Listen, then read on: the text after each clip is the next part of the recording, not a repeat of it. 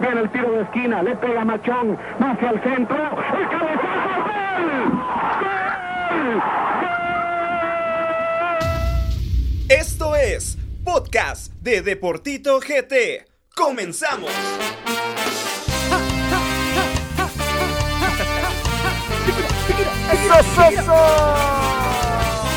Qué animado viene Álvaro esta Bravo, noche, bravo, hombre. bravo.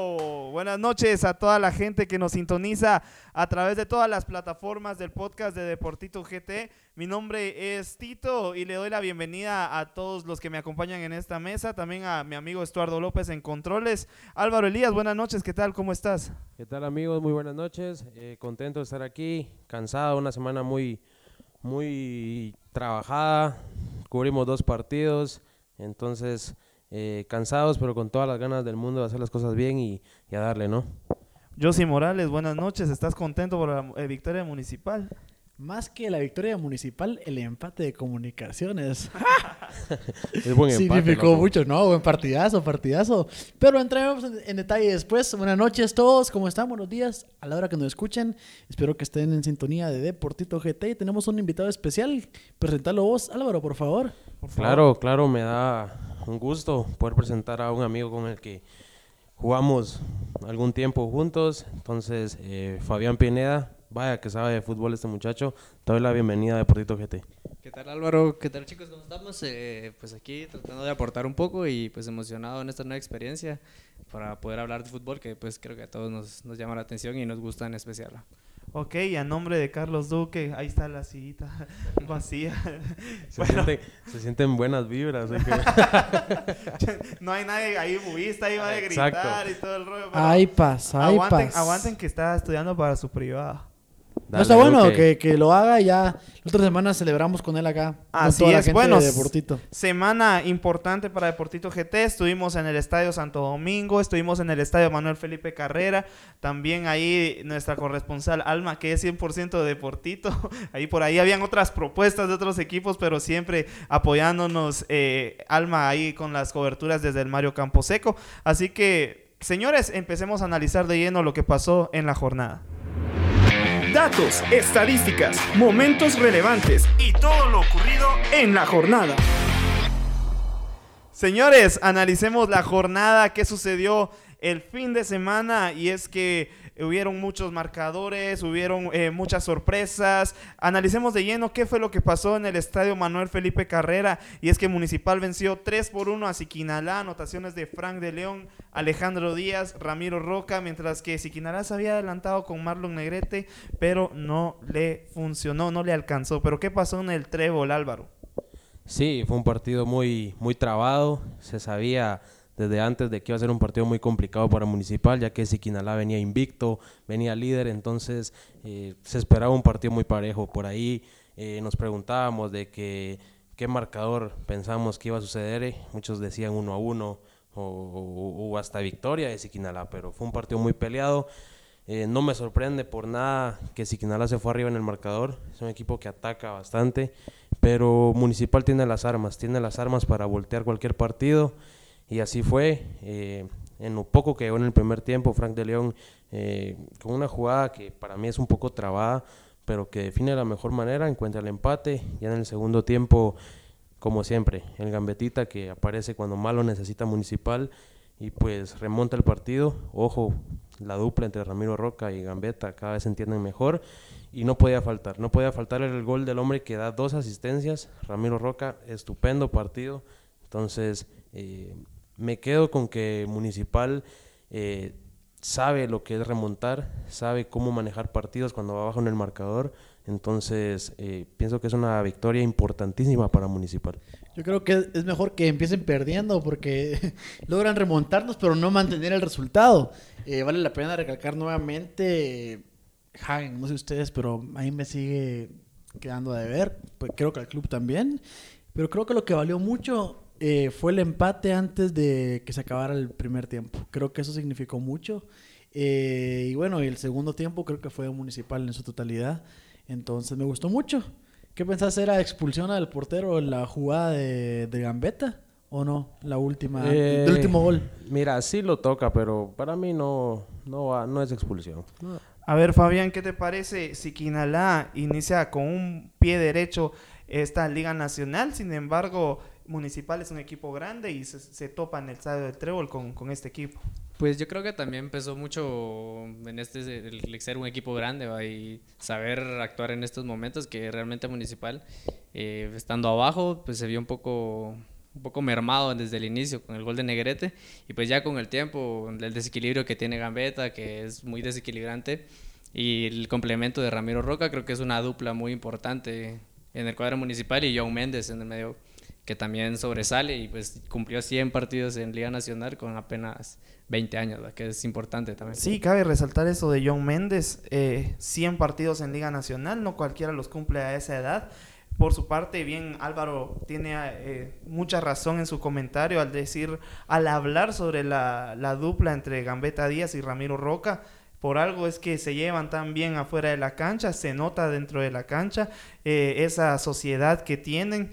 Eh, Siquinalá por ahí, eh, al, para mí al primer tiempo, antes de que cayeran los goles, estaba haciendo la gran figura Kevin Moscoso, eh, tapó varias de, Siquinalá y por ahí pues yo dije, se van a llevar la victoria, sin embargo, creo que la genialidad del Gambetta pesó. Sí, también cabe mencionar el trabajo de Negrete. Para mí hizo un partido fenomenal. Por ahí en el primer tiempo nadie lo podía agarrar en la defensa municipal. Me parece que es un jugador que tiene mucho para dar, mucho para aportarle a Siquinala en este torneo, que lo sigo viendo con buenos ojos. Siquinala es un equipo que, es cierto, esta era su primera prueba. Para mí era la primera prueba de fuego para Siquinala. A pesar que perdieron, me parece que se van con la frente muy en alto.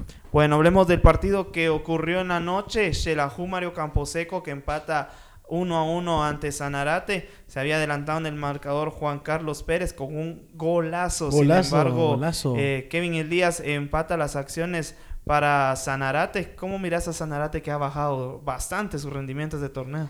El torneo anterior creo que tenía más fútbol. Eh, lo hablamos la semana pasada, creo que el cambio Ese de técnico... fútbol creo que pesaba en, las, en, en los pies de Nicolás Martínez. Claro, mucho, mucho. Y también la, la capitanía que tenían, en, el carácter que tenían en la, en la defensa, ¿verdad? Pero eh, aparte de lo del técnico, que lo volvemos a tocar, sí, eh, Sanarate se mira mal el fútbol. En lo personal, eh, creo que para ellos el empate significa mucho porque fueron a sacar un punto de visita. Eh, y veo a Shela en, en situación complicada. Eh, tuve la oportunidad de ver el partido. Eh, por un momento eh, sentí que no, no había mucha propuesta de fútbol entre ambos equipos. Hasta que aparecieron los goles, como que se abrió un poco el partido. Y podemos hablar también del fena- el penal errado, ¿verdad? Que creo que esos eran los tres puntos. Sí, y lo dejaron ir. lo Pero dejaron ir. la actuación de Rubén Darío Silva siempre es de destacar. Es un gran portero. Eh, Fabián, Pero, pero mal tirado el penal. O sea, lo tiró eh, a la mitad. No, no iba esquinado, no iba con potencia.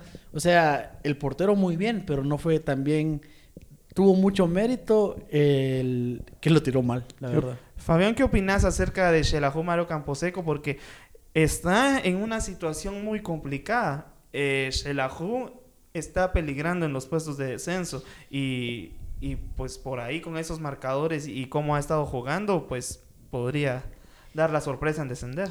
Pues yo creo que el cambio de mando y también la idea que está tratando de traer el profe G a She- Shelahu, pues está tratando un poco de que en el tiempo que se vaya eh, demostrando en el campo.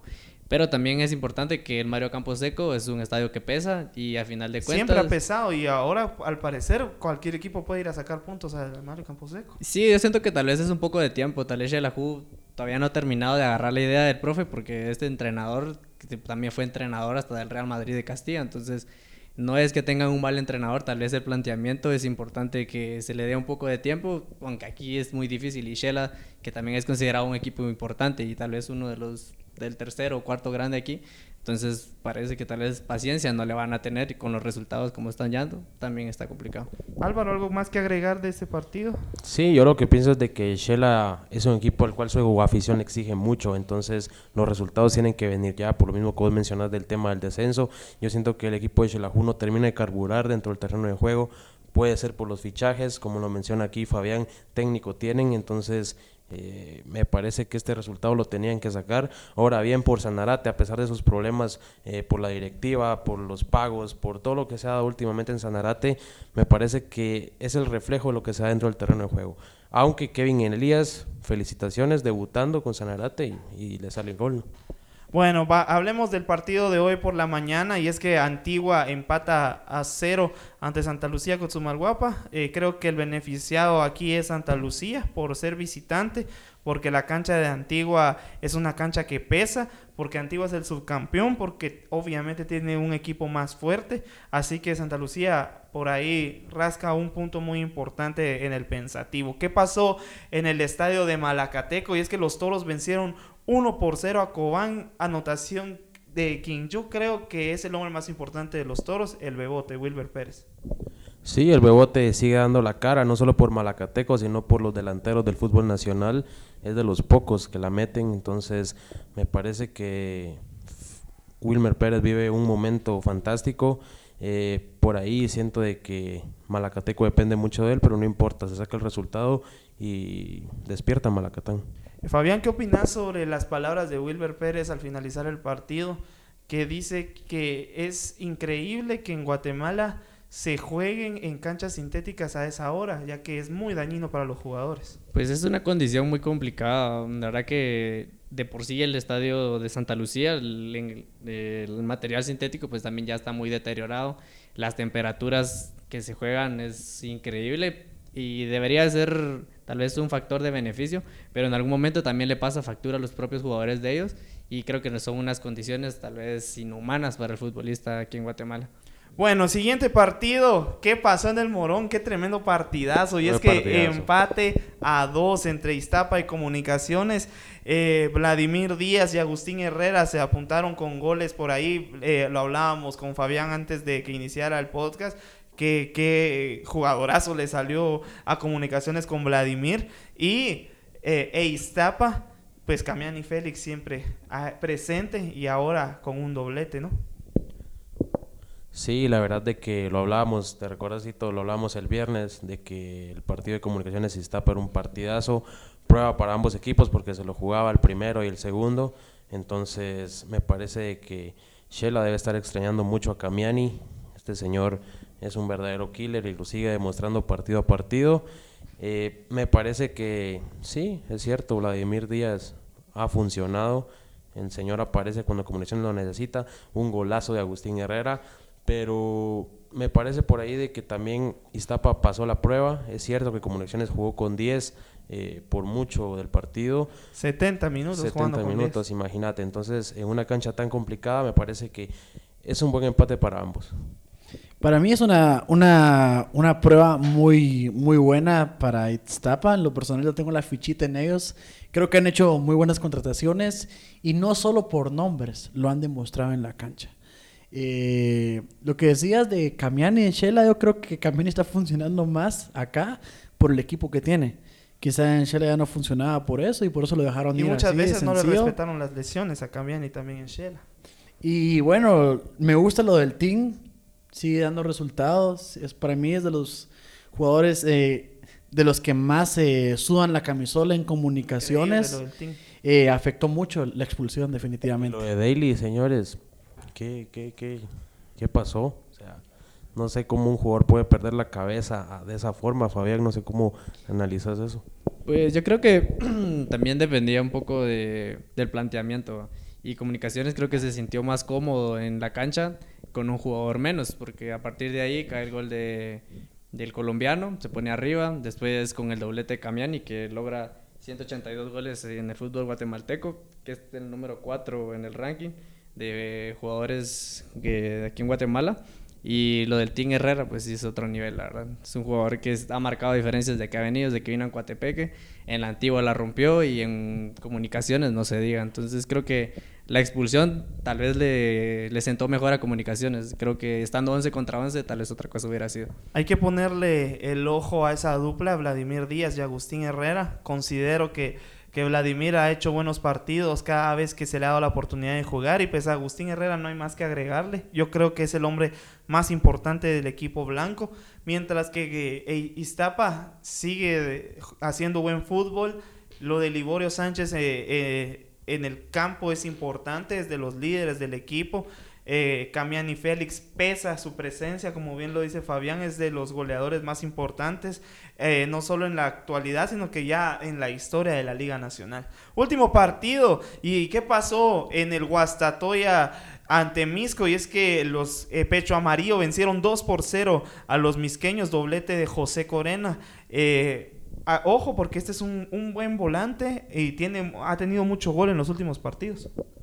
Sí, la verdad que José Corena viene demostrando que es un jugador de alta calidad de, de torneos anteriores. Me parece que es un jugador que desequilibra mucho, rápido, asiste y también anota. Entonces es de esos jugadores que necesitan todos los equipos.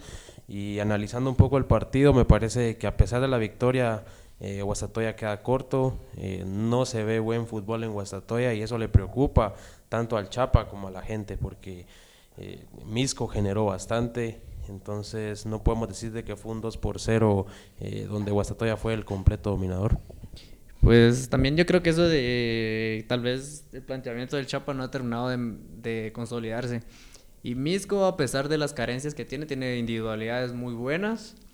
Y creo que tal vez le hace falta tal vez un poco de tiempo, aunque creo que no le va a terminar dando porque Misco está con la soga en el cuello, está remando. es el candidato número uno a descender, Sí. definitivamente. Y Santa Lucía que sigue sumando de a poco y Shelas que está ahí Y también. Siquinalá, que es prácticamente ah, se jugaba el descenso la temporada pasada, pero con este inicio creo que va muy bien. ¿Te recordás que lo hablamos, Tito, de que habían equipos como Iztapa, como Siquinalá, que se notaba que se habían preparado para esta clausura y después mirábamos a lo de eh, Santa Lucía y Misco, entonces... eh, Lo yo de Misco es lamentable. Cada vez se pone más claro todo y a pesar de que, como lo menciona Fabián, Misco está haciendo muy buen fútbol, pero por ahí la suerte no los acompaña.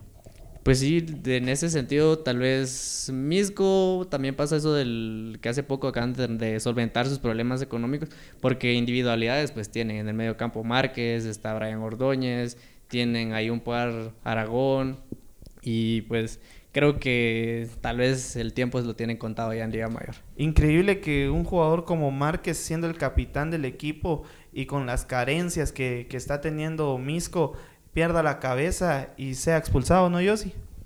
Realmente creo que. No sé, yo le veo que esto viene mucho por toda la situación que está pasando el equipo. No sé si ustedes lo ven así. Creo que eh, Márquez es de los más serenos del equipo, aunque creo que obviamente todos somos Claro, personas y hay un momento en el que ya Pero es que hay, hay un trasfondo de todo eso. Ahí si vos no miras que tu equipo levante, que lo que estábamos hablando eh, semanas anteriores de lo del alcalde que no, no les paga y situaciones así, explotás de una u otra forma y quizás no de la mejor forma. En el Santo Domingo era de los que más le ponía corazón al equipo y lo sacan.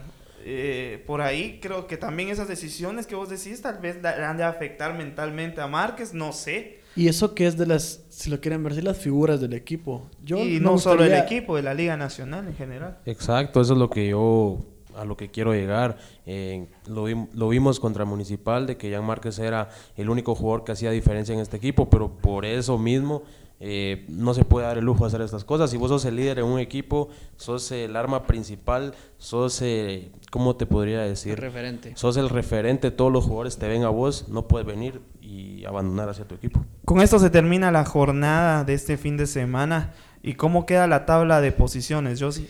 Bueno, bueno, bueno, llegamos a la tabla. En primer lugar, hasta el momento, Comunicaciones con 8 puntos, eh, igualado con Itztapa en segundo lugar. Eh, por diferencia de goles está arriba Municipal. Luego hay algo que me llama mucho la atención y vemos lo parejo que está la tabla, que el tercero, cuarto, quinto y sexto lugar están con 7 puntos, que es Siquinalá, Guastatoya Municipal y Antigua GFC con 7 puntos. Y por último lugar están Salteamos todos los demás. En el doceavo lugar, Misco con un punto, señores. Eh, más estadísticas. Vamos a hablar de, de la- goleadores. ¿Quieren saber goleadores? Definitivamente. Carlos Cami- Camiani, Félix, cuatro goles, el primer goleador. Eh, Vladimir Díaz con tres goles. Nicolás Martínez, tres goles también. José Alfredo Corena, tres goles. Así que ahí va eh, la tabla de goleadores. Y los menos porteros menos vencidos. Adrián de Lemos con dos goles encajados. el primer portero menos vencido. Henry Hernández con dos goles también. Rafael Carrillo con dos goles. Y Manuel, Víctor Manuel Ayala con tres goles, señores. Con esto termina la jornada, tabla de posiciones, portero menos vencidos y goleadores. Y vamos a analizar cuál es el 11 de la jornada de Deportito GT. Profe, ¿quién entra hoy? El 11 de la semana. Luego de analizar toda la jornada, tenemos un 11 por aquí. Que hoy sí creo que me lo va a debatir un poco Álvaro, pero vamos a, entrarle de lleno. En el arco, Henry Hernández, línea de 4 con. eh, bueno, Henry Hernández de Malacateco, línea de 4 con Luis de León de Municipal. Juan Osorio de Antigua Guatemala, Ociel Rivera de Santa Lucía y Roberto Cobar de Guastatoya. En la media está conformada por Frank de León de Municipal, José Corena de Guastatoya y Kevin Elías de Sanarate. Y en punta, Vladimir Díaz de Comunicaciones, Carlos Camiani Félix de Iztapa y Alejandro Díaz de Municipal. ¿Será que me puedes repetir la media? Frank de León, José Corena y Kevin Elías. Sí, me parece, me parece, me gusta, me gusta porque lo de Kevin Elías lo hablábamos, eh, debutando con Sanarate y pues le sale el gol. El partido de Frank de León también estuvo muy bonito, entonces me gusta. Lo que te debato un poco es la portería. Para mí debería ser Adrián de Lemos. Tuvo un partido espectacular hoy frente a Misco, por lo menos tres, cuatro atajadas fundamentales, pero de ahí todo bien. Fabián, ¿quién te llama la atención o alguien que quisieras quitar del 11? Pues creo que sí está bien, tal vez lo de la portería sí coincido con Álvaro y pues destacar lo de Corena, la verdad me parece un jugador importante que Guastatoya depende mucho también de él. Y sí, de- depende mucho de. Corena. Yo sí. Yo, Camiani, me gusta. Me gusta lo de Camiani. Creo que puede dar más. Creo que es de las figuras que va a resaltar en este torneo. Entonces, me gusta lo de Camiani. Y debato lo de la portería también. Así que todos estamos en tu contra con la portería, Gabriel. Bueno, yo eh, hoy sí le doy mi voto a Henry Hernández.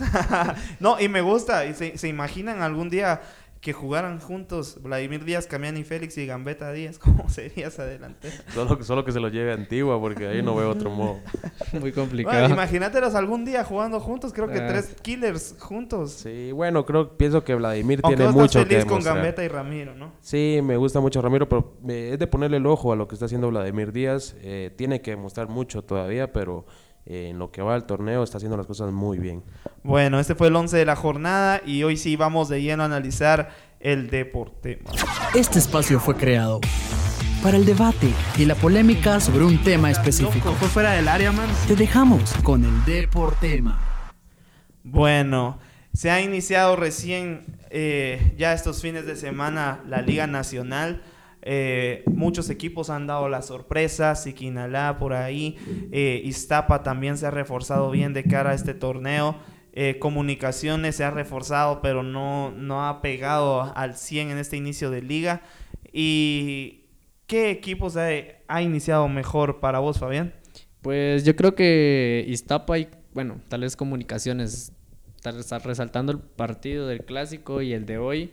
Creo que Comunicaciones tiene para seguir dando, porque también se le tiene que seguir midiendo con esa regla para seguir resaltando, porque es un equipo grande, lo mismo que Municipal, pero lo que sale un poquito del Huacal es que, que el clásico lo ganó Comunicaciones. Entonces a partir de ahí se le tiene que medir a los cremas. Álvaro. Sí, yo comparto lo que dice Fabián, pero quiero mencionar que para mí el equipo sorpresa hasta el momento, el que mejor está haciendo las cosas es Iztapa. ¿Por qué? Porque siento que Comunicaciones trae la presión de lo sucedido el torneo anterior, entonces pienso que Comunicaciones trae más presión y no disfruta mucho su juego, sino lo hace más por obligación, aunque la obligación para un grande siempre debe estar. Y lo de Iztapa, pues ya lo dijo Dios y los fichajes que hizo, el bonito fútbol que están haciendo, y porque no es un equipo que de los que miramos habitualmente arriba Sí, de la tabla. Entonces por ahí me quedo con Iztapa. Yo le tiro la fichita a Itztapa también. Eh, me gusta bastante lo que están haciendo. Eh, comunicaciones también. Creo que cambió su modo de juego. Eh, Ay, me tiene lo de, lo de Tapia, no sé. No, pero creo que están haciendo las cosas diferentes. Quieren ser diferentes y se está notando. Son en primero en la tabla. Entonces me gusta lo que está haciendo comunicaciones. Municipal, yo quiero que, que saque más juego porque creo que se quedaron con el- la mentalidad ganamos la 31 y hasta ahí está. Y no han despertado de eso. Entonces quisiera ver a Municipal este, levantando.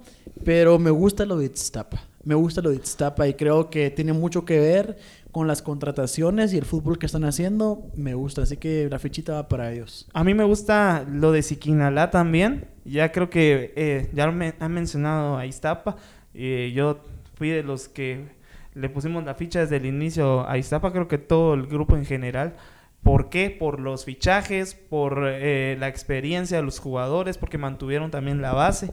Y eso es importante en un equipo. Eh, hablando ahora de, de otros, me, ya quería, quiero mencionar lo de Siquinalá. Eh, me gusta bastante el juego de Siquinalá. Eh, ¿Por qué? Porque tiene mucho jugador joven.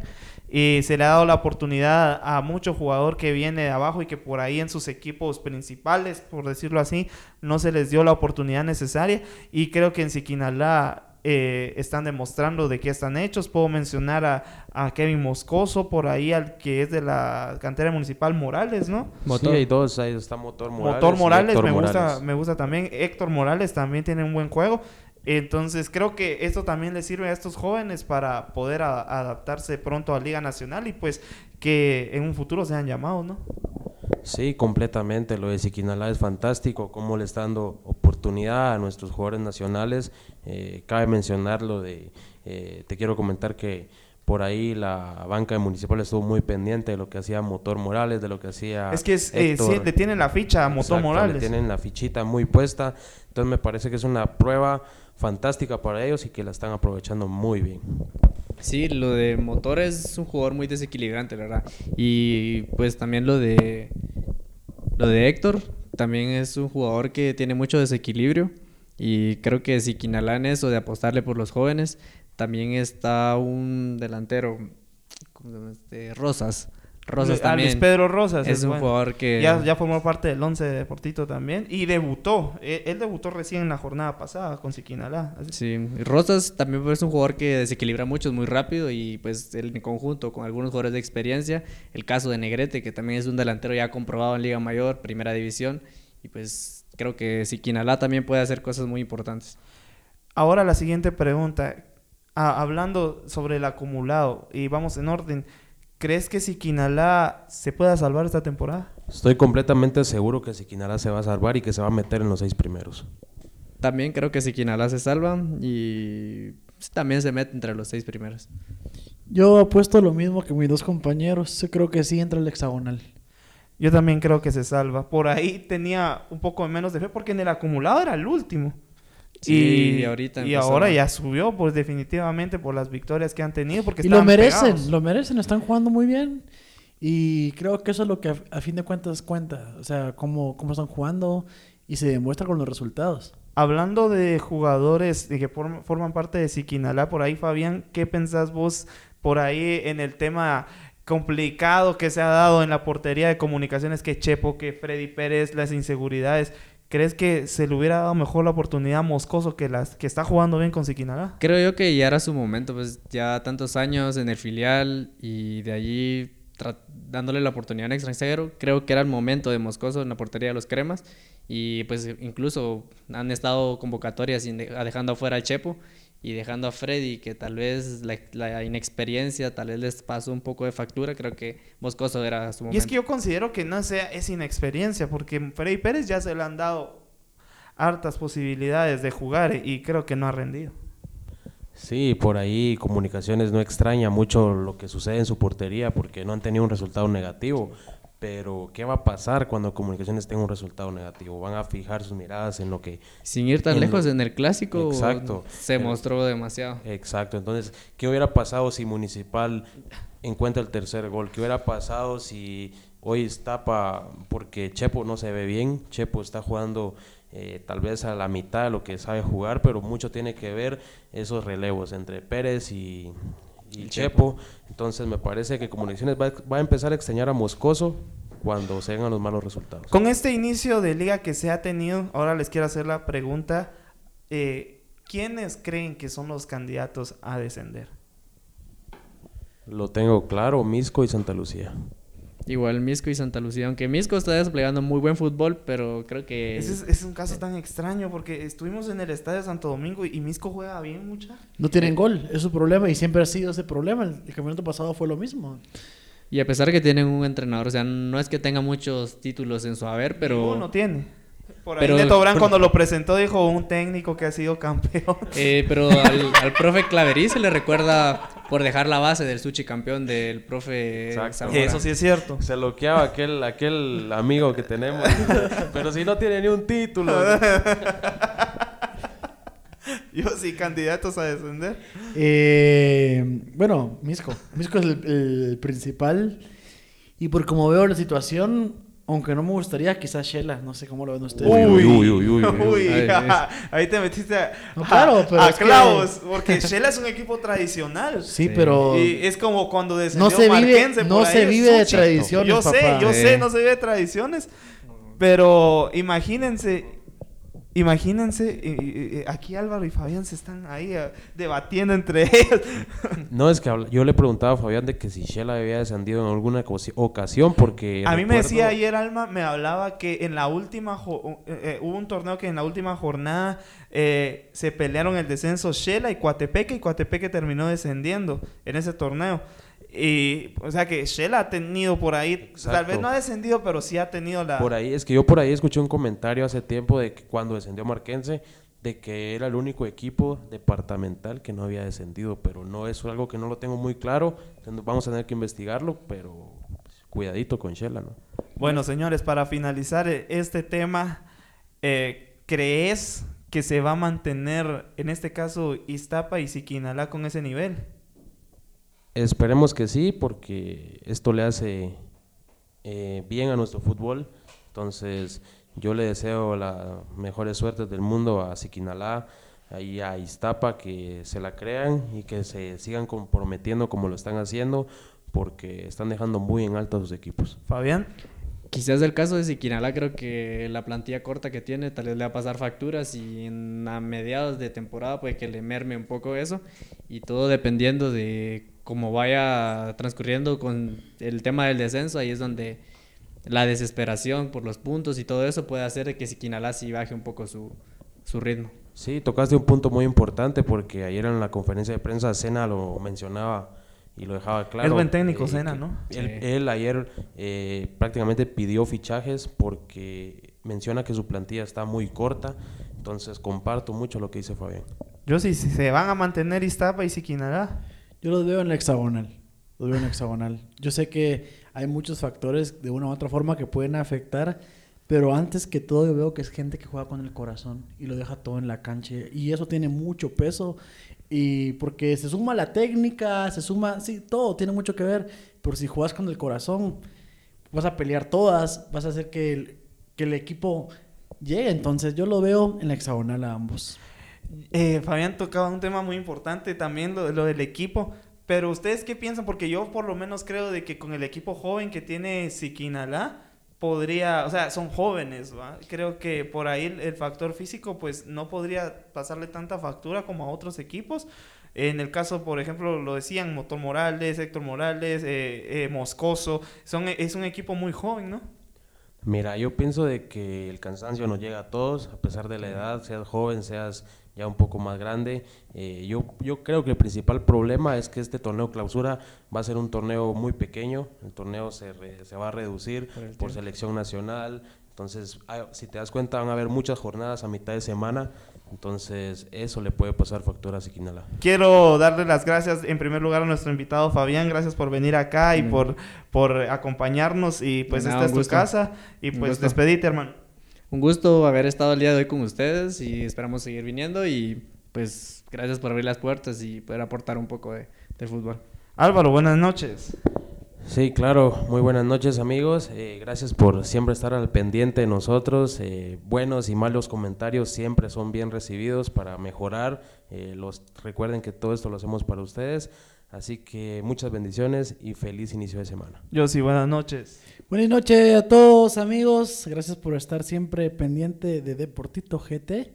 Eh, y bueno, Espérense que pronto tenemos entrevista nueva. Esta semana, esta semana, Así esta que semana, estén pendientes de las redes sociales de Deportito. Recuerdo, Instagram Deportito, YouTube Deportito y en Spotify también Deportito GT en todos lados. Esta semana sale la gran entrevista con Jaime Alas, que ya me escribió y me preguntó, hermano, ¿cómo va la entrevista? Así que está pendiente. Palito, ¿cómo va la entrevista? Levanta el pulgar, significa que está todo bien. Eso, señores, con eso nos despedimos. Yo soy Tito y a nombre de Estuardo López nos despedimos. Gracias a todos por sintonizarnos y por su apoyo. Que Dios los bendiga y nos vemos a la próxima. Chao.